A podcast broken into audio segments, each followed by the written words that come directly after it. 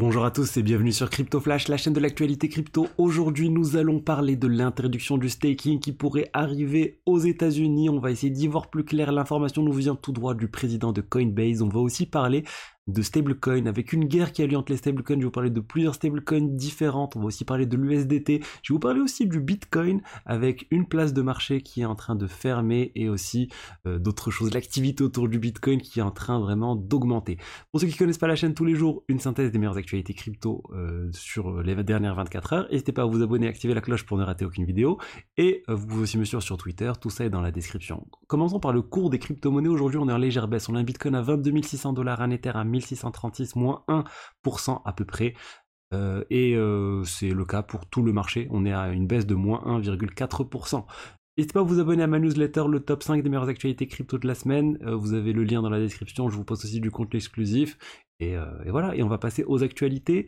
Euh, première info, c'est l'exchange Kraken qui serait en difficulté. Euh, il y aurait une enquête de la SEC actuellement, l'autorité des marchés financiers aux US, qui est en train d'enquêter sur des choses que Kraken a fait autour des securities, des titres financiers, des choses qu'ils n'auraient pas eu le droit d'offrir en fait aux personnes aux États-Unis qu'ils ont fait. On n'a pas plus de détails. Ça semble se diriger vers un accord à l'amiable. Ils avaient déjà fait un accord à l'amiable avec avec d'autres entités dernièrement. Donc bon, ça va, je pense que ça va pas être catastrophique pour Kraken, ils vont payer une amende et ils vont s'en sortir. Mais euh, l'information là aujourd'hui, moi qui m'inquiète, c'est autour du staking aux États-Unis. Regardez, et euh, ça nous vient de Brian Armstrong, le président de Coinbase, qui dit euh, qu'il a entendu des rumeurs autour de, de l'interdiction du staking aux États-Unis pour, pour les utilisateurs, pour tous pour le retail, pour tous les utilisateurs qui stake actuellement via les exchanges ou même même autrement. Ça, on n'a pas plus de détails. En tout cas, la SEC est en train de dire euh, bah, le staking probablement ça se rapproche euh, de des securities, des titres financiers. D'ailleurs, c'est peut-être ça qui est reproché à Kraken. On ne sait pas, mais les deux informations arrivent quasiment au même moment. Et euh, pour Brian Armstrong, ça serait vraiment une catastrophe si ça arrive. Déjà, lui, en tant qu'Américain, il dit bah c'est n'importe quoi pour les États-Unis. L'innovation, elle va juste aller ailleurs. Il y a d'autres exchanges qui vont être créés ailleurs, d'ailleurs comme FTX. C'est pour ça que FTX, ils sont euh, principalement délocalisés. Ils étaient basés ensuite aux Bahamas et mettre en place des régulations contraignantes comme ça, ça va juste éloigner euh, l'innovation de ce pays.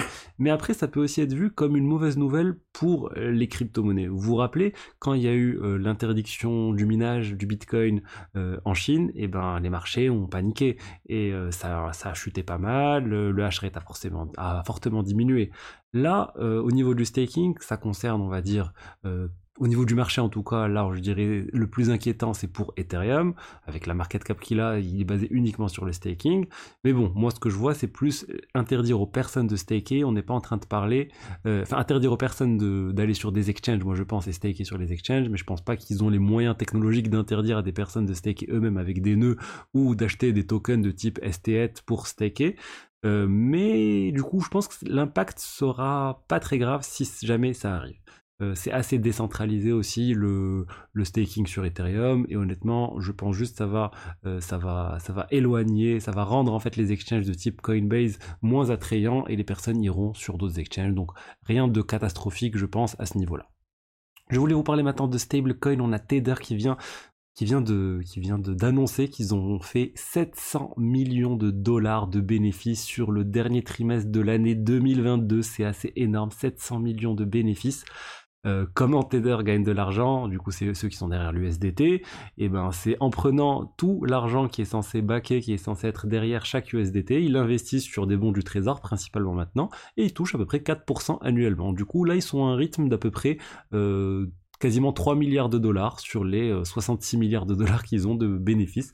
C'est vraiment un très très bon business plan, euh, voilà, avec 4% de rendement à peu près. Euh, malheureusement, tous les, enfin, tout le monde n'en profite pas, il n'y a que les, investisseurs de Tether qui en profitent, euh, les utilisateurs qui ont de l'USDT n'en profitent pas du tout. Ils ont aussi annoncé leur, nouvelle, leur nouveau rapport, on va dire, de compte. C'est pas un audit, c'est ce qu'ils appellent une attestation qui montre qu'ils ont suffisamment d'argent pour couvrir tous les USDT. Ils ont, voilà, ils ont 67 milliards de dollars équivalent en dollars pour 66 milliards d'USDT qui sont censés avoir. Donc ils ont plus d'USDT. Donc tout va bien, ils ont essayé de rassurer les marchés. On rappelle, il n'y a toujours pas d'audit pour Tether et d'ailleurs pour la plupart des stablecoins centralisés.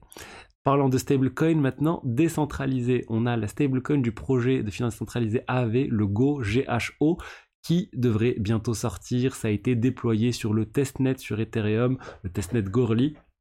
Donc ça veut dire que les personnes peuvent interagir avec ces stablecoins en version de test, commencer à développer des smart contracts qui se basent sur cette version-là, euh, et ça veut dire que ça arrive vraiment très bientôt. Ça va être une bonne chose normalement pour l'écosystème AV parce que les bénéfices associés à ce stablecoin va être ensuite euh, reversé euh, à AV, à la trésorerie d'AV. Du coup, en fait, c'est bien pour le token AV au final parce que le token sert à diriger ce qui se passe sur la trésorerie. Donc bon, c'est une bonne chose pour le token d'AV si ça marche et vraiment il y a une guerre actuellement autour de ça qui va lancer le premier la stablecoin décentralisé. On a aussi Curve Finance. Curve Finance, on n'a pas plus de détails. Aussi, le code est disponible depuis un certain temps ils font du teasing régulièrement sur Twitter pour dire que ça arrive, mais Car Finance aussi avec leur token CRV, les bénéfices associés à ce stablecoin vont vraiment profiter au token CRV. Donc voilà deux tokens à surveiller.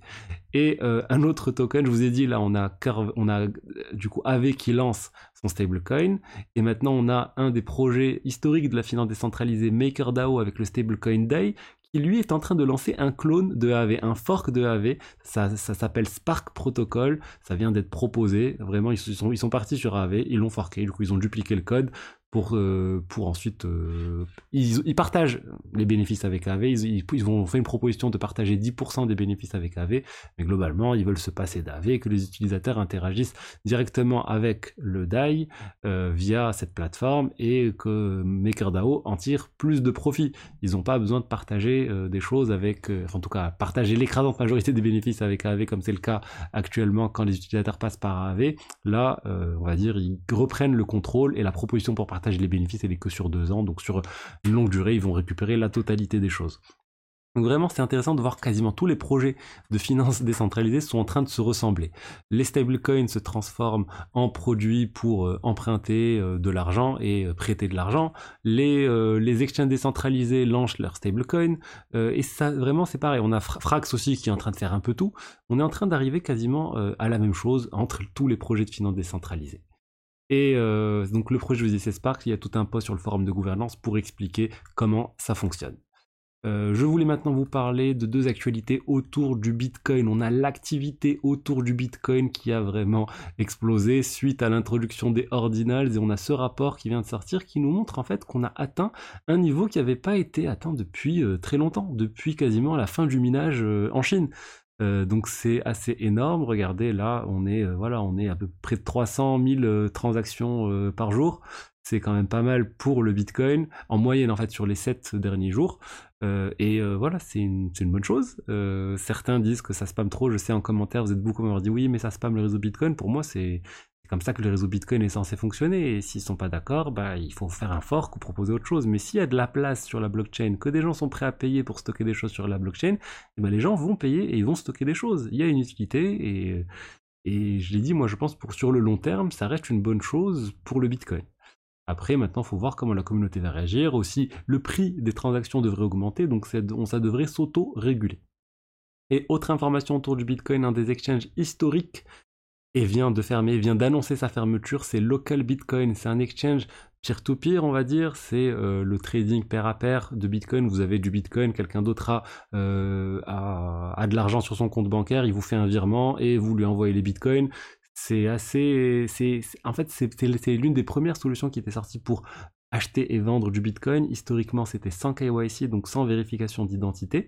Donc c'était particulièrement prisé par les personnes qui voulaient pas révéler leur identité sur des exchanges. Depuis, ils ont introduit du KYC pour, bah, à cause des contraintes réglementaires, mais là ils ont dit à cause du bear market, bah, ils peuvent plus, peuvent plus tenir, il y a moins d'utilisation, euh, il y a plus de contraintes globales et du coup ils vont fermer tout ça. Donc ça va fermer, euh, enfin ça va fermer dans, plus d'un an, donc on a le temps. À partir du 16 février, il y aura un an pour retirer les fonds, mais euh, on va dire déjà ils acceptent plus de nouvelles, de nouvelles personnes qui vont arriver sur, la... ils acceptent plus de nouveaux utilisateurs et on peut plus déjà acheter et vendre, on peut juste retirer à partir du 16 février. Donc voilà ce que j'avais à vous dire aujourd'hui sur les actualités crypto. Pas mal de choses ces dernières 24 heures. Si le contenu vous a plu, n'hésitez pas à liker, à commenter, à vous abonner.